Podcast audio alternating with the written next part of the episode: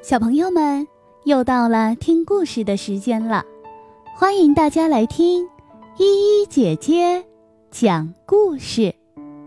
今天要和小朋友们分享的是一只母鸡和乌龟的故事。渔夫家一只母鸡正在鸡窝里专心致志地孵小鸡。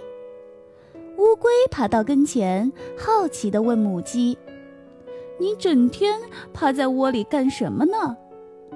母鸡回答：“我正在孵小鸡呢。”乌龟听后哈哈大笑起来：“孵小鸡为什么还要整天趴在窝里？你看我，生完蛋往沙堆里一埋，不用整天趴在那里。”它们自己就会出来的。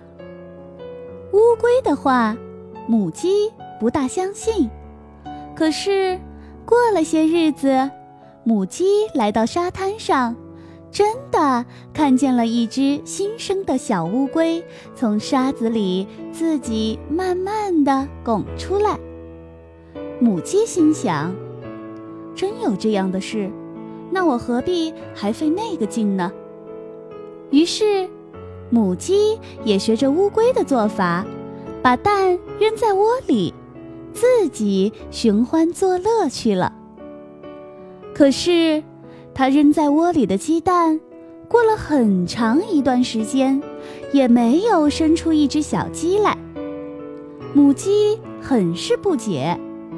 渔夫说：“乌龟和小鸡出生所需的条件不一样。”你不给它们提供温度，把蛋扔在窝里，当然是孵不出小鸡的。母鸡听后恍然大悟，回到窝里继续孵小鸡去了。小朋友们，母鸡孵小鸡主要靠的是阳光和温度。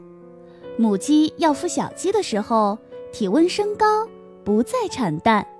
然后就是蹲窝，整天的蹲，这样经过一段时间以后，小鸡就破壳而出了。